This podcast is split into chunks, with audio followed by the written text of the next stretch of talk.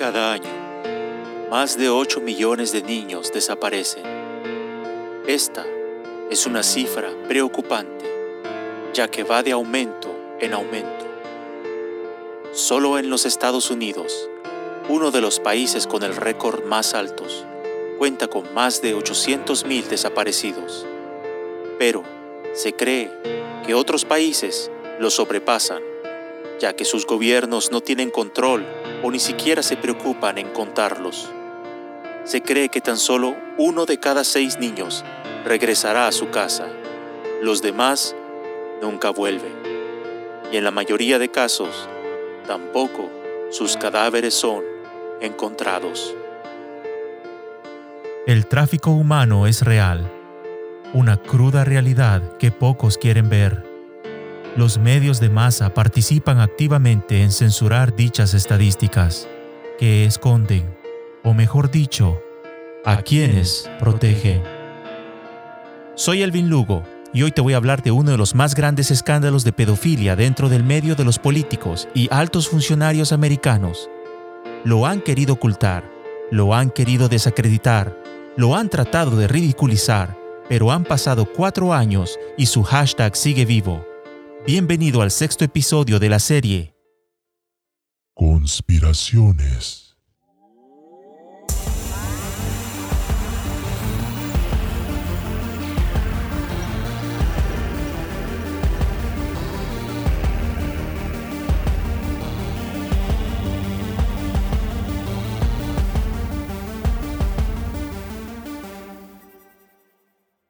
¿Alguna vez escuchaste hablar acerca de los dioses paganos de la antigüedad a los cuales se les ofrecían sacrificios humanos?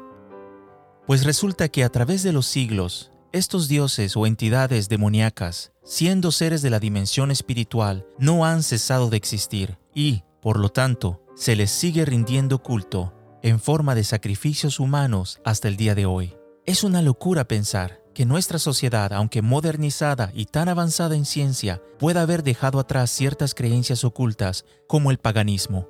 Pues no, resulta que estas creencias siguen vigentes y se manifiestan en toda clase de religiones ocultas y oscuras que no pueden ser tomadas a la ligera, ya que toda religión pagana o secta que adora a su deidad, tal como su Dios, exige sacrificios. Las religiones politeístas son más que simples estilos de vida o religiones herméticas. Al contrario, la idolatría o deidades paganas existe dentro de otras religiones, incluso la iglesia cristiana. Para poder entenderlo hay que conocer el principio del porqué de los sacrificios a dioses paganos versus los sacrificios al Dios de la Biblia, o sea, el Dios hebreo.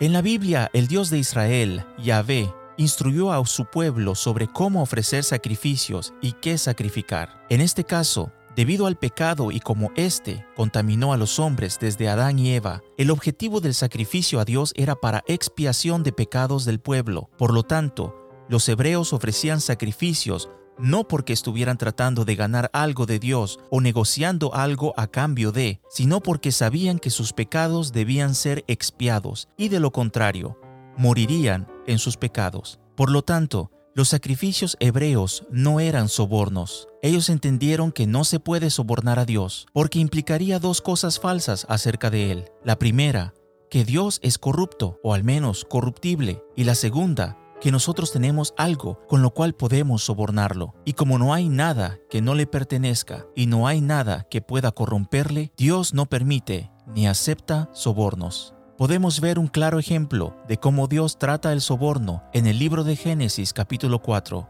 donde se nos narra la historia de dos hermanos que trajeron sacrificios ante Dios, Caín y Abel. Dios rechazó el sacrificio de Caín, ya que éste fue ofrecido para impresionarlo y claramente sobrepasar el sacrificio de su hermano Abel, Caín no solo no entendió las reglas del sacrificio, sino que se enojó de no haber logrado lo que quería con su sacrificio y encima haber sido reprendido por Dios. Con un corazón lleno de orgullo y frustrado, mató a su hermano Abel. En contraparte, los dioses paganos demandan sacrificios para poder recompensar a los hombres. Esto se puede ver a través de la historia y en la antigüedad Por ejemplo, los dioses mayas demandaban que se les ofreciesen sacrificios humanos entre estos niños y bebés, a cambio de prosperidad y fertilidad. Esto a su vez, según el pueblo maya, les traía una mayor fertilidad a sus mujeres para que puedan tener muchos hijos y también mejores cosechas en sus tierras. En la actualidad, el mismo principio se deja notar en sectas y grupos que han adoptado estas prácticas ocultistas que pretenden hacer creer que su Dios promete cumplir deseos y anhelos a los hombres a cambio de un sacrificio. En algunos casos, sacrificios de bienes económicos y en otros casos,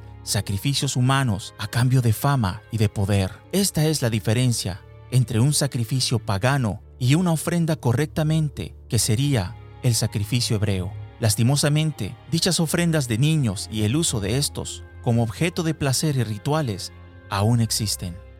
Moloch es el nombre bíblico de un dios cananeo asociado con el sacrificio de menores. La tradición rabínica representaba a Moloch como una estatua de bronce calentada con fuego en la cual eran arrojadas las víctimas. A través de los siglos, el mismo dios Moloch ha reaparecido con diferentes nombres, como lo fue en el siglo II a.C., bajo el nombre de Baal Amón. Se ha podido comprobar con informes de autores grecorromanos sobre los sacrificios de niños ofrecidos a este dios en Cartago, una antigua ciudad del norte de África, en la actual Túnez. Las excavaciones arqueológicas realizadas desde la década de 1920 han aportado pruebas del sacrificio de infantes en esta ciudad. La inmolación de humanos a estas deidades era hecho por diferentes razones, pero siempre con un solo objetivo, que fuesen concedidos los deseos y peticiones del pueblo pagano que ofrecían dichas ofrendas. Han pasado los siglos, pero los corazones idólatras han permanecido. Existen personas sin sensibilidad y humanidad alguna, dispuesta a todo por conseguir poder y fama, que, si se les pidiese cualquier cosa, estos podrían, incluso con tal de conseguir lo que anhelan y desean, matar a alguien. Y no dudes en creer que les cuesta hacerlo, ya que muchos de estos toman placer incluso haciéndolo. Este tema es más que una simple teoría de la conspiración, es un gran escándalo el cual los medios han tratado de desacreditar, ridiculizando a quienes lo investigan e incluso censurando en las grandes plataformas como Google, Facebook y Twitter a quienes usan su famoso hashtag. Es muy probable que ya lo habías escuchado. Quizás en su momento te pareció demasiado loco y fuerte como para ser real, pero si vienes escuchando esta serie sabrás una cosa, y es que nada de lo que expongo son relatos de ciencia ficción.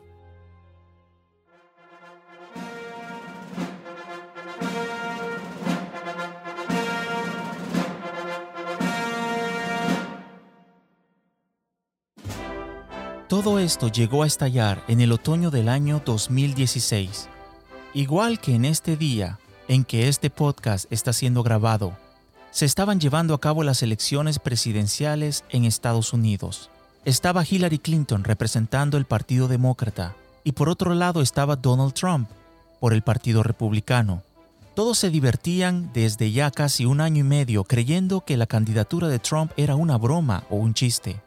Era en aquel entonces ya muy conocido de los americanos, y aunque no lo creas, era muy querido por los medios de comunicación, las estrellas de Hollywood, los magnates americanos y otros personajes importantes en otros países. Donald Trump era considerado como un fenómeno de la televisión americana. Hillary Clinton iba bastante bien en su carrera para ganar la presidencia.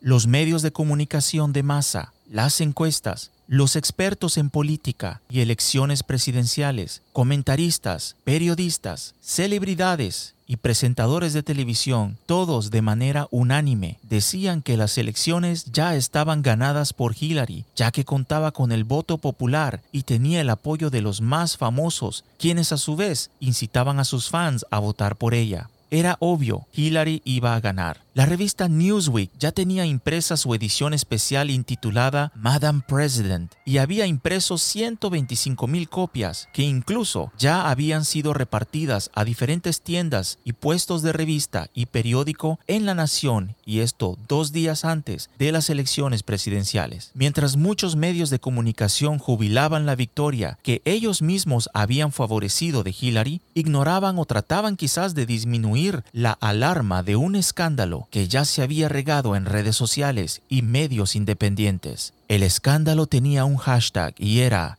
hashtag Pizzagate.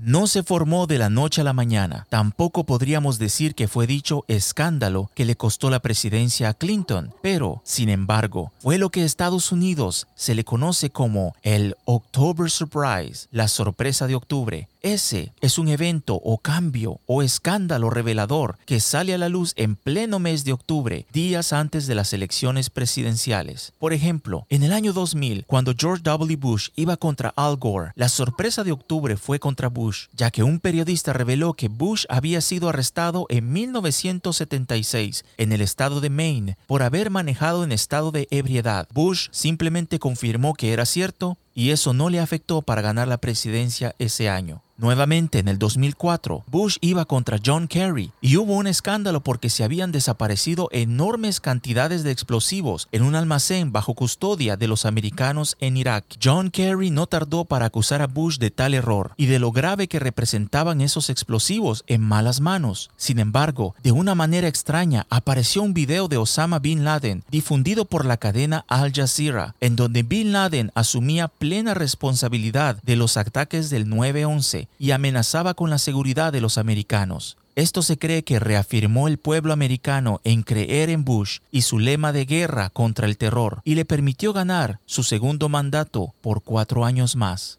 En el año 2008 era el senador John McCain que disputaba las elecciones contra Obama, cuando resultó que Obama tenía una tía viviendo ilegalmente en la ciudad de Boston y desde el 2004 ya le había sido negado asilo, pero seguía viviendo en Estados Unidos. Esto fue por supuesto sacado a los medios de comunicación y claramente estratégico para hacer ver a Obama como alguien que apoyaba o tapaba la ilegalidad de un miembro de su propia familia. Sin embargo, esta revelación no fue suficiente para derrotar a Obama, quien se había ganado ya el voto y confianza de la mayoría de los americanos en ese entonces. Y así se han dado muchos casos en donde la sorpresa de octubre ha favorecido o le ha costado la presidencia a un candidato, pero nada se compara a la sorpresa de octubre que le fue revelada a Hillary Clinton en el año 2016. Primero, podríamos decir que la October Surprise era reservada para Trump cuando se filtró una grabación de años atrás en el año 2005 mientras grababa una entrevista y platicaba supuestamente fuera de cámara con el periodista Billy Bush de Access Hollywood. Trump platicaba de sus amoríos y en un momento dado dijo unas palabras despectivas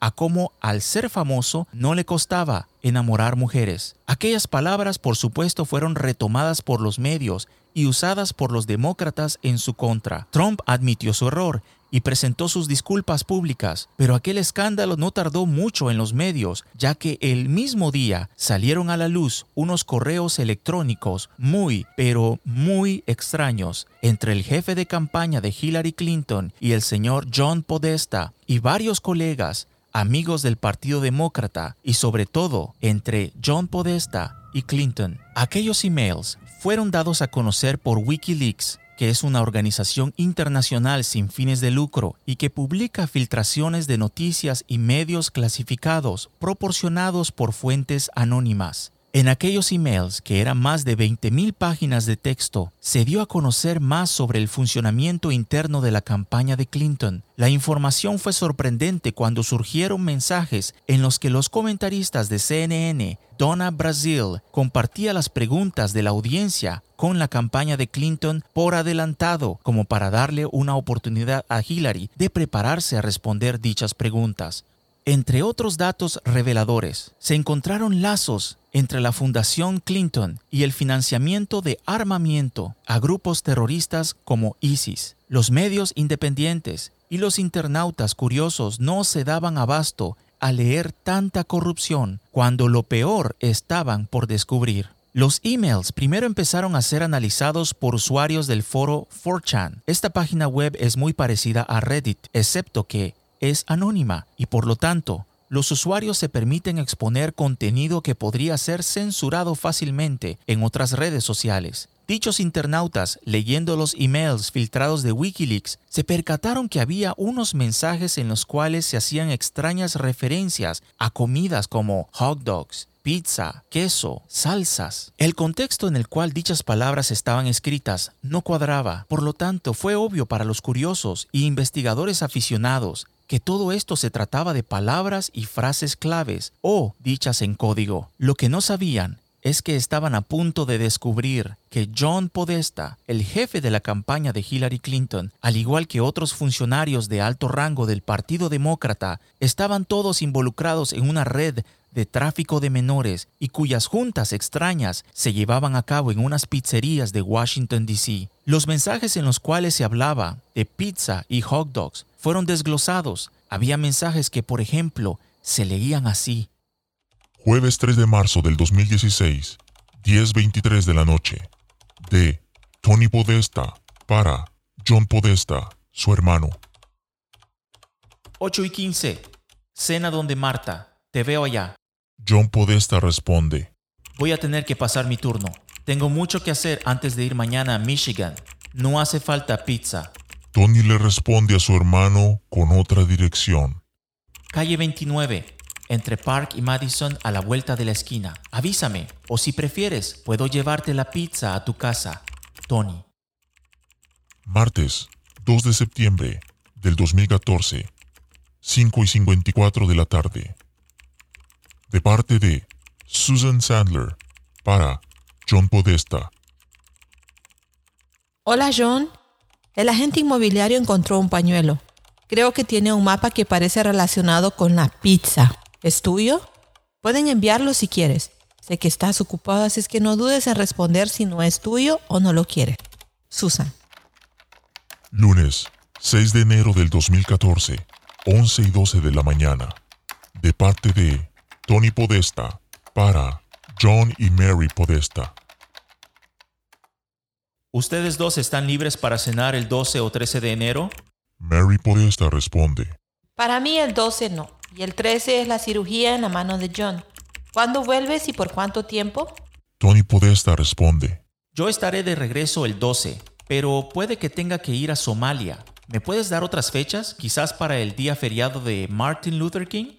John Podesta responde. Para el feriado de Martin Luther King podría funcionar. ¿Viajas a Somalia? Caray. Tony Podesta responde a su hermano John. Si María no está libre, ¿te gustaría tener una pizza durante una hora? Pasa por la casa. John Podesta le responde a su hermano. ¿Estarás libre el domingo? ¿A media tarde?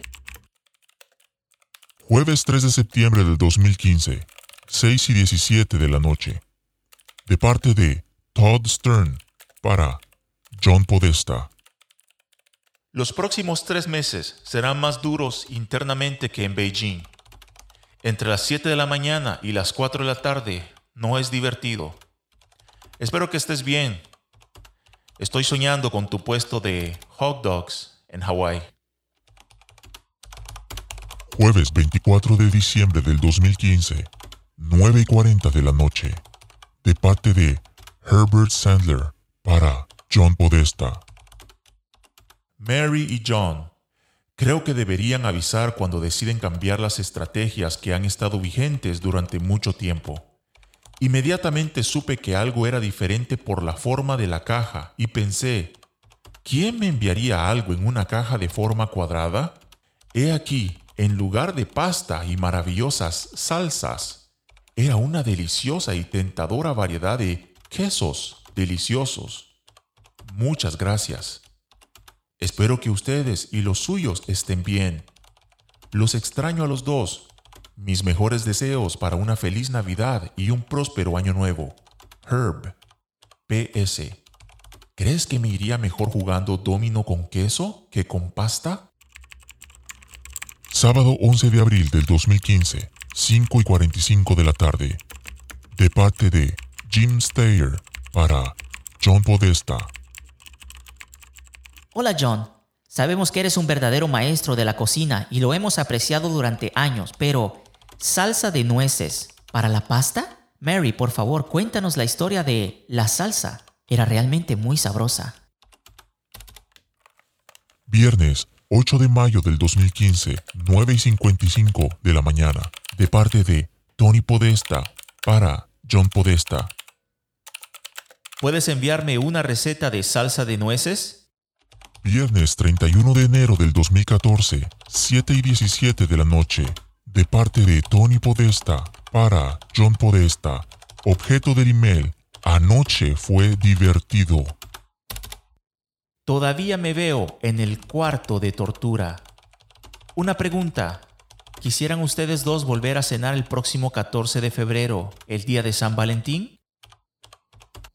La mayoría de estos emails fueron intercambiados entre el año 2014 y 2016. Algunos dirán, pero ¿qué tiene de malo hablar sobre pizza o comida en general en varios de los emails? Lo que sucede no es que se encuentren algunos emails que hablan de pizza y comida, sino que se encuentran exactamente 1841 emails que hablan de pizza, salsas, queso, hot dogs, etc. Y siempre, como te lo acabo de mostrar, en una conversación fuera de contexto, donde la palabra pizza no debería o no tendría nada que ver, como por ejemplo un pañuelo encontrado por un agente inmobiliario con un mapa de una pizza. Es más, de los 1841 emails de los cuales te platico, solo 199 de estos son los que hablan solamente de pizza. Es cierto que en la vida hay que ser escéptico y siempre investigar más antes de pronunciar un juicio, pero estas evidencias apuntan a dos cosas. La primera es que el señor John Podesta, su esposa y su hermano Tony son unos grandes aficionados, extremistas de pizza y por lo tanto les encanta invitar amigos y compartir pizza y mencionar pizza en sus emails, así sea fuera de contexto, demostrando tal enorme afición. O si no, y esta es la evidencia a la cual me inclino yo, la pizza y otros alimentos mencionados en tantos emails son solo palabras claves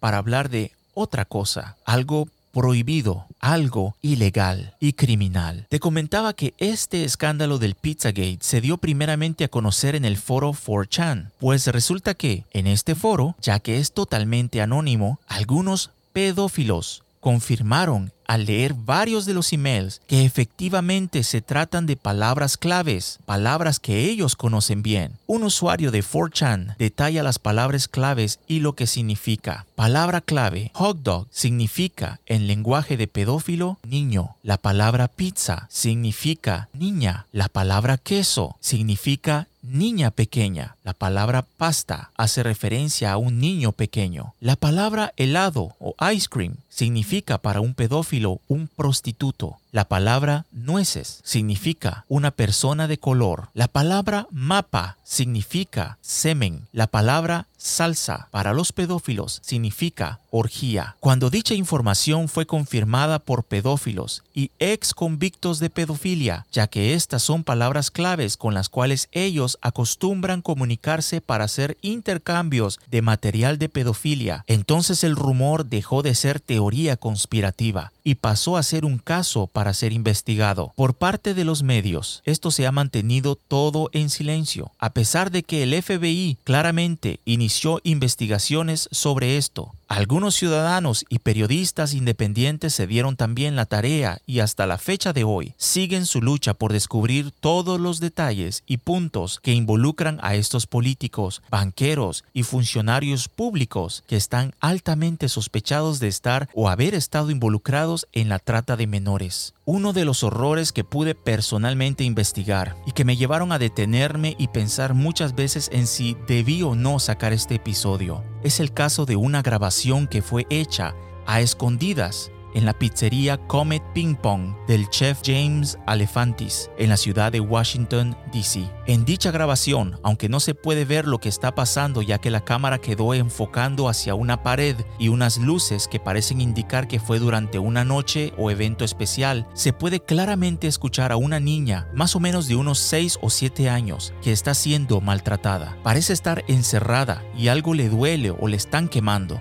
Pide y suplica a gritos que la dejen salir y cesen de hacerle daño. Mientras tanto, hay una voz claramente masculina y extremadamente violenta que le grita, ¿quién es tu padre? Di mi nombre, a lo cual la niña responde, John, y el hombre que la tortura le dice, no, di mi otro nombre, a lo cual la niña entre gritos y llantos le dice, Skippy. Son tres pruebas irrefutables que conectan dicha grabación de violencia hacia un infante por parte de John Podesta. La primera es que la grabación se dio en el restaurante Comet Ping Pong de la ciudad de Washington, D.C., donde como te mencionaba anteriormente se hicieron muchas reuniones extrañas y conciertos, ya sea para levantar fondos para la campaña de Hillary Clinton en el 2016, pero también ceremonias ocultistas en donde los políticos y funcionarios públicos participaban y se vestían de atuendos muy horrendos, principalmente de cabras, emulando la figura y símbolo del satanismo, el Baphomet. Se cree que el cuarto frío de dicho restaurante es el famoso cuarto de tortura que acabamos de escuchar hablar a Tony Podesta refiriéndose en un email. Solo Dios sabe lo que hacían en ese cuarto.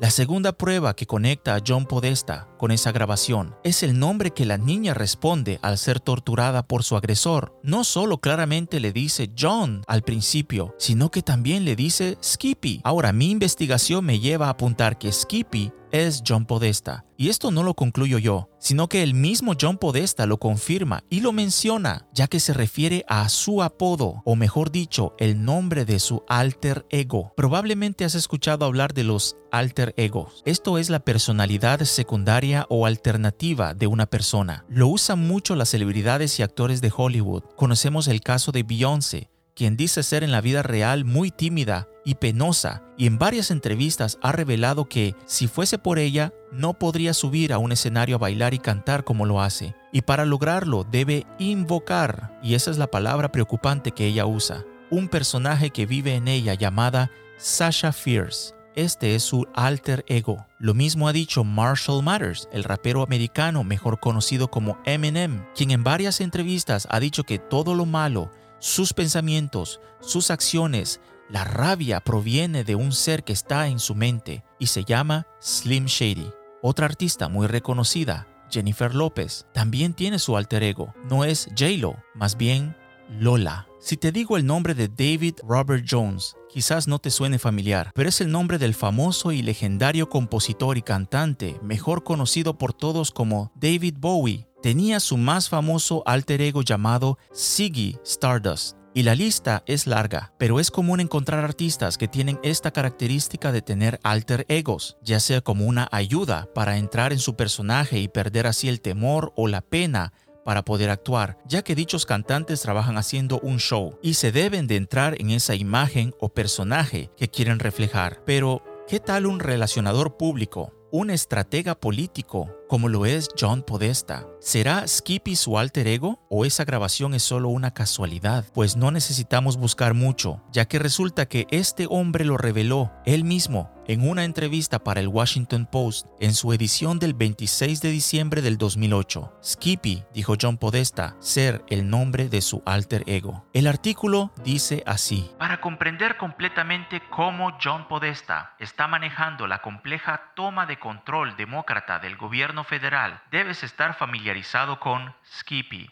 el gemelo malvado. Cualquiera que haya trabajado para Podesta en la última década conoce a Skippy, quien apareció por primera vez durante los agitados años de Podesta como jefe de gabinete en la Casa Blanca de Clinton. Cuando el escándalo sacudió el final de esa presidencia, los empleados sabían que era mejor que vinieran preparados a las reuniones. De lo contrario, el mentor John sería reemplazado por Skippy, el alter ego irritable, nervioso y sarcástico de Podesta. No lo has visto en esta reunión, ¿verdad? Dice riendo el copresidente de transición de Barack Obama, señalando que muchos reporteros han conocido a Skippy. Soy mitad griego y mitad italiano, y uno esperaría que tuviera un temperamento caliente, dice en una entrevista en la oficina de transición del centro, donde el agente de operaciones, fuerte pero de aspecto delgado, está construyendo un gobierno. Me gusta que la gente se desempeñe a un alto nivel. Compara su estilo operativo con una cena familiar ruidosa y étnica, diciendo, a veces nuestras emociones se expresan, pero todos nos amamos y todos intentamos ayudarnos los unos a los otros a tener éxito Ese sentimiento es bastante compartido por aquellos que han trabajado con y para Podesta durante sus tres décadas en Washington, la mayoría de los cuales ahora están haciendo fila para buscar puestos de trabajo. Digamos que mi bandeja de entrada está llena, dice con una amplia sonrisa. La tercera prueba que conecta a John Podesta como el verdugo en la grabación en la que claramente se está abusando de una menor de edad es su propia voz. No puedo por razones obvias hacerte escuchar las partes de la grabación donde la niña grita, pero aplicando los cortes y efectos adecuados he logrado aislar solo la voz de Podesta. Debo admitir que no hay audio que quebrante más en este mundo que el llanto de horror y de súplica de una menor de edad pidiendo por piedad que no se le siga abusando. Fue gracias al periodista y director James O'Keefe del Project Veritas, una organización de periodistas muy valientes que se infiltran en las grandes empresas para grabar y obtener confesiones de empleados y altos dirigentes, que se logró conseguir un fragmento en el que John Podesta, muy enojado de las preguntas de James, le responde alterado Just Get Lost, que podría traducirse en español solo piérdete. Vamos a escuchar primeramente la voz de Podesta en una entrevista normal, hablando en un tono normal. Luego lo escucharemos cuando levanta el tono, obviamente molesto por las preguntas del periodista O'Keefe. Y luego la voz de este hombre que tortura a la niña en la grabación filtrada de la pizzería Comet Ping Pong. Y al comparar las tres voces, la similitud es impresionante. Pero les dejo a ustedes juzgar y les ruego que si tienen el corazón sensible, aunque no escucharán el llanto de la menor de edad, pueden adelantar este segmento. Va a ser corto y de unos 10 segundos, ya que solo voy a hacer escucharles la voz de este monstruo pero eh, no voy a hacer escuchar la voz de la niña. Así que a continuación el audio de John Podesta en la entrevista cuando está relajado. Well, Chris, I, I think we should uh, take a step back and say how we got here, which is uh, that the Russians, uh, as the U.S. senior uh, members of the U.S. government confirmed, have been hacking into Democratic accounts, and now they've hacked into my account. They put out uh, documents that are purported to. Muy bien, a continuación vamos a escuchar la voz de un John Podesta cuando está molesto. Esto fue cuando un periodista le hizo preguntas bastante eh, fuertes. Creo que estaba todavía lo del escándalo de los emails. James O'Keefe lo agarró por sorpresa en la calle, le hizo unas preguntas y lo presionó y entonces le respondió así. Vamos a escuchar. Just get lost. Just get lost. Just get lost. Just get lost. Muy bien, y ahora vamos a escuchar este audio de este verdugo de la grabación filtrada en el restaurante Comet Ping Pong. Eh, como les dije hace unos instantes, es, una, es, un, es un extracto que yo limpié, eh, saqué todas las partes donde la niña llora. Eh, si alguien por X razón quiere escuchar el audio real, sígame en mis redes sociales siempre están ahí. Eh, pueden ver mis redes sociales, pueden mandarme un mensaje privado en Twitter o en Instagram y les puedo mandar el link eh, donde está el audio completo. Eh, si ustedes son personas que quieren escucharlo porque quieren investigar o quieren ir más allá, yo no lo voy a compartir para personas que lo quieren hacer porque quieren escucharlo. Esto, esto no es, no es, no, se puede escuchar esto con morbo. Esto se escucha porque se quiere ayudar, porque se quiere invertir horas de trabajo de investigación y poder alertar a otras personas acerca de esto, ya que es bastante grave. Pero vamos a escuchar ahora el audio del verdugo de la grabación que fue filtrada en el restaurante Comet Ping Pong. Eh, pueden adelantarlo, no va a durar más de 10-15 segundos. You think you're hot shit, don't you? You think you're hot shit, don't you? Uh, you will call me.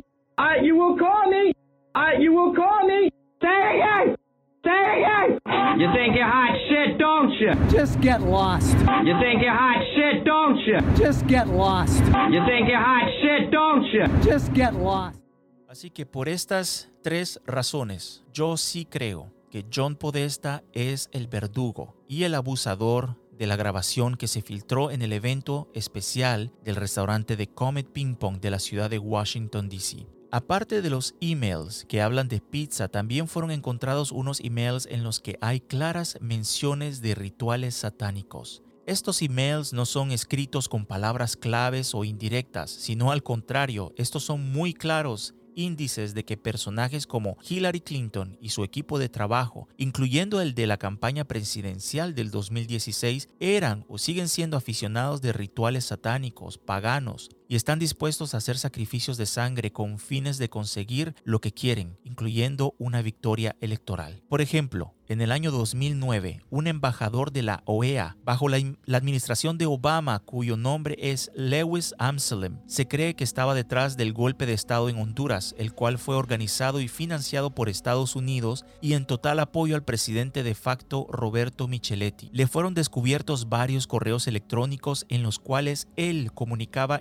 información sobre cómo se estaba dando el golpe de Estado y cómo estaban literalmente a la expectativa de que todo se llevara a cabo como planeado. Amselem le envía un correo a un equipo llamado Honduras Task Force, el cual incluía en aquel entonces a la secretaria de Estado Hillary Clinton. El controversial email decía así.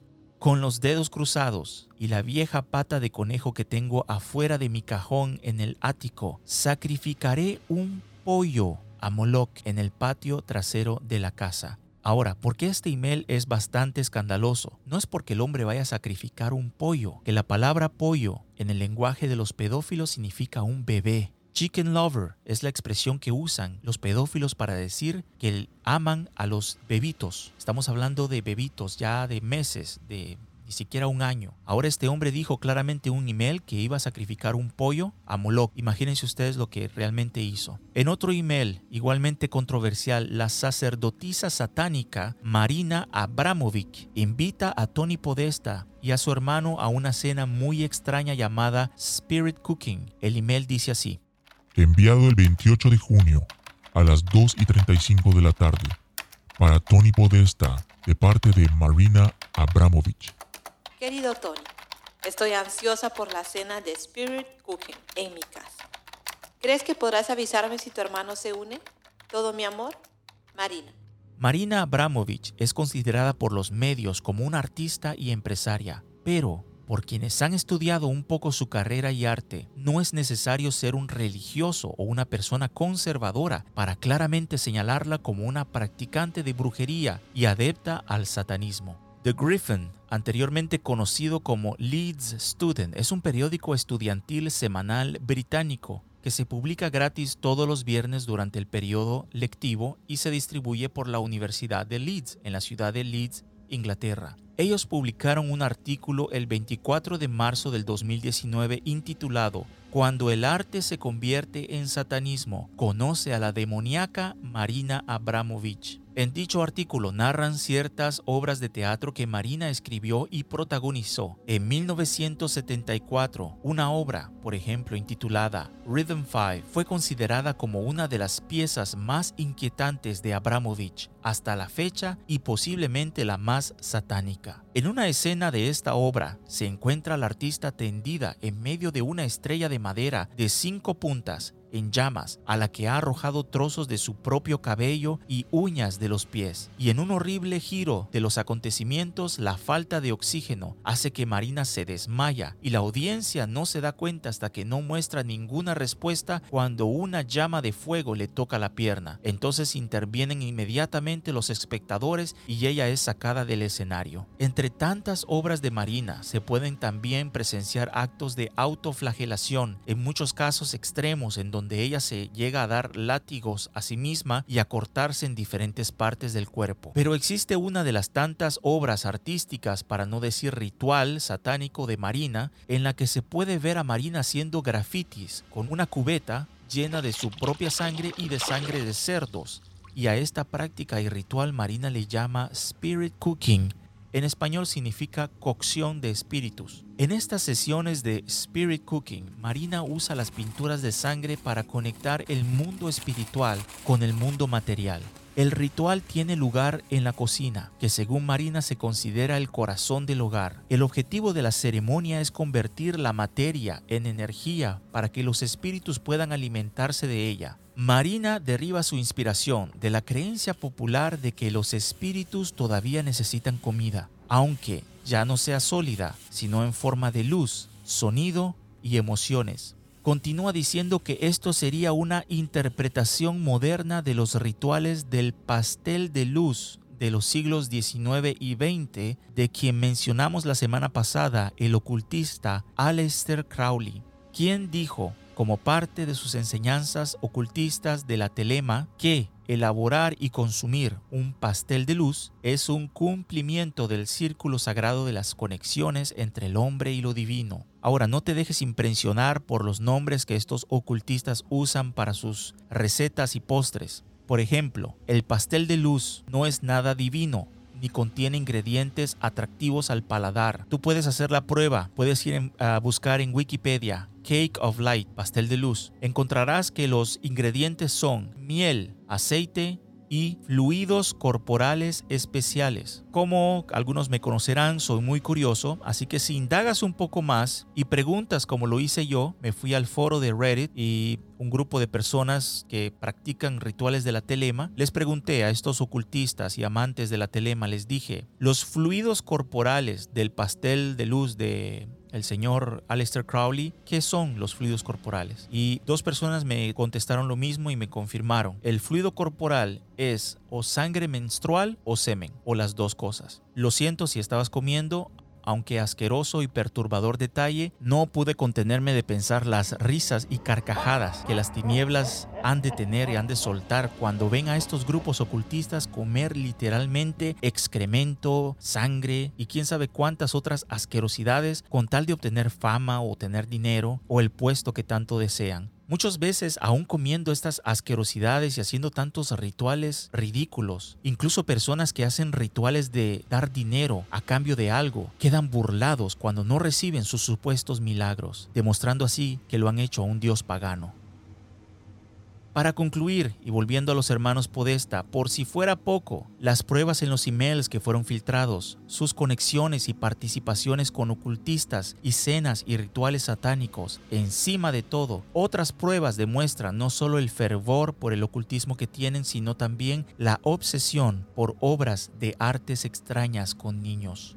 Jeffrey Dahmer, era un asesino en serie a quien le gustaba tomarle fotos a sus víctimas en unas posiciones muy extrañas después de haberlos asesinado. Según expertos, para estos asesinos psicópatas, el hacer este tipo de cosas es como dejarse un recuerdo o más bien un trofeo de la atrocidad que cometieron. Por ejemplo, una de las víctimas de Dahmer tras su asesinato, fue posicionada torso hacia arriba, cabeza hacia atrás, casi pegada a la espalda, ambas piernas y pies hacia atrás, con los pies casi tocando la espalda y la cabeza. Dicha foto de la víctima fue intitulada por Dahmer como el contorsionista. Pues qué tal te va a parecer saber que Tony Podesta tiene en su casa la estatua de una persona desnuda exactamente con las mismas características y sobre todo la posición en la que aquella víctima de Dahmer tenía. Está también de más mencionarte que dicha escultura tiene un nombre, el contorsionista. Ahora, a Tony le encantan esculturas, les encantan las obras de artes, a John le encanta coleccionar pinturas en las cuales se pueden ver niños tristes y en otras niños con manos atadas hacia atrás, como viendo hacia una pared. Hay otras eh, pinturas en las cuales los niños se ven atados de las manos y colgados hacia arriba y todas tienen un rostro ya sea que no demuestra emoción o levemente triste. En otra pintura bastante perturbadora se puede ver la imagen de una niña que está recostada rostro hacia abajo en el pasto entre hojas como si estuviese muerta o acaba de ser encontrada.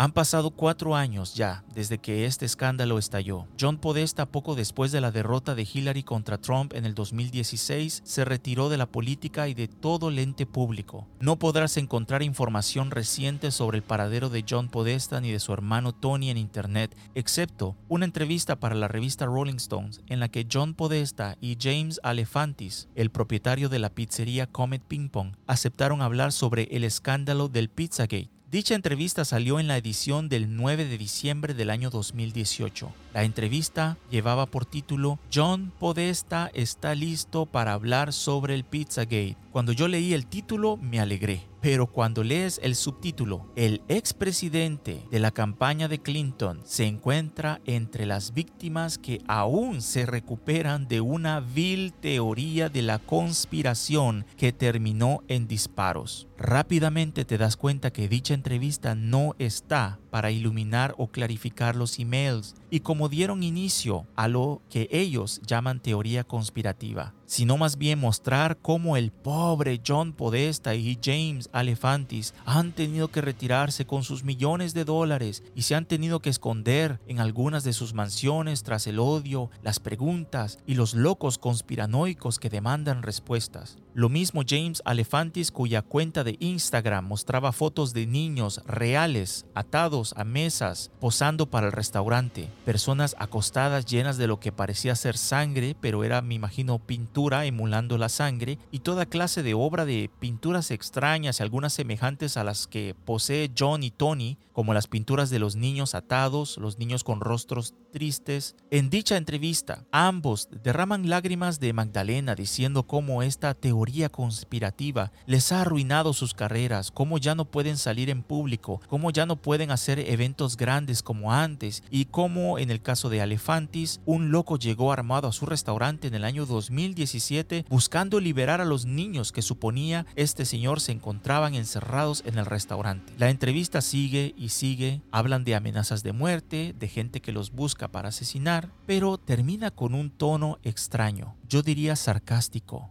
y asqueroso, porque tiene un doble sentido. James Alefantis, quien dice al final que después de todo, la pizza sigue siendo muy deliciosa en su restaurante Comet Ping Pong.